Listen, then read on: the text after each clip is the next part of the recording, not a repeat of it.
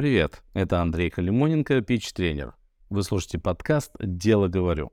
Из этого выпуска вы узнаете, что же такое уверенность в публичных выступлениях, откуда она берется, как ее развить и вообще, что с этим делать. Послушайте, «Дело говорю».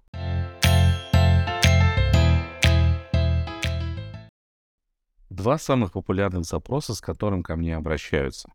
Первое — это побороть страх публичных выступлений — и второе — научиться быть уверенным.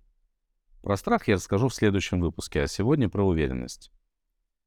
Есть два типа уверенности — внутренняя и внешняя. Большинство людей думают, что если я внутри буду чувствовать себя уверенно, то смогу транслировать эту уверенность окружающим. В некоторых случаях это работает. Однако, чаще всего внутренняя уверенность воспринимается другими людьми как расслабленность, развязность или даже безразличие. В некоторых коммуникациях такое просто необходимо, но не думаю, что в обычном своем публичном выступлении вы хотите транслировать именно такое представление о себе. В нашем случае имеет значение внешняя уверенность. Вообще, уверенность в публичных выступлениях — это не то, что вы чувствуете. Это то, что думают о вас другие люди. Вы говорите и делаете что-то во время выступления, они вас видят, и неосознанно у них складывается о вас впечатление — да, это уверенный в себе человек. Он знает, о чем говорит. Я готов пойти за ним. И так далее. То, что вы чувствуете в данный момент, никто не узнает и не поймет, если вы сами не покажете.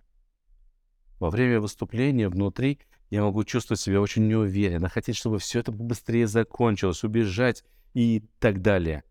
Но если я знаю, как нужно выйти к аудитории, как встать, Куда девать руки, как смотреть в глаза, как жестикулировать, как интонировать, как делать паузы, то я уже воспринимаюсь аудиторией совсем другим человеком. Более того, я уже меньше переживаю по поводу своего выступления. Это, кстати, один из моментов снизить страх публичных выступлений. Но об этом, как я и обещал, в следующем выпуске. Чтобы развить в себе настоящую внутреннюю уверенность, требуется время. Иногда к этому вопросу подключают специалиста.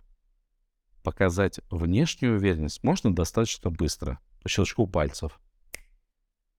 Это как раз и достигается с помощью инструментов ораторского мастерства. О них я и буду говорить в этом подкасте. Освоить эти инструменты может каждый. В этом я убежден в 100%. Умение хорошо выступать на публике — не врожденный дар.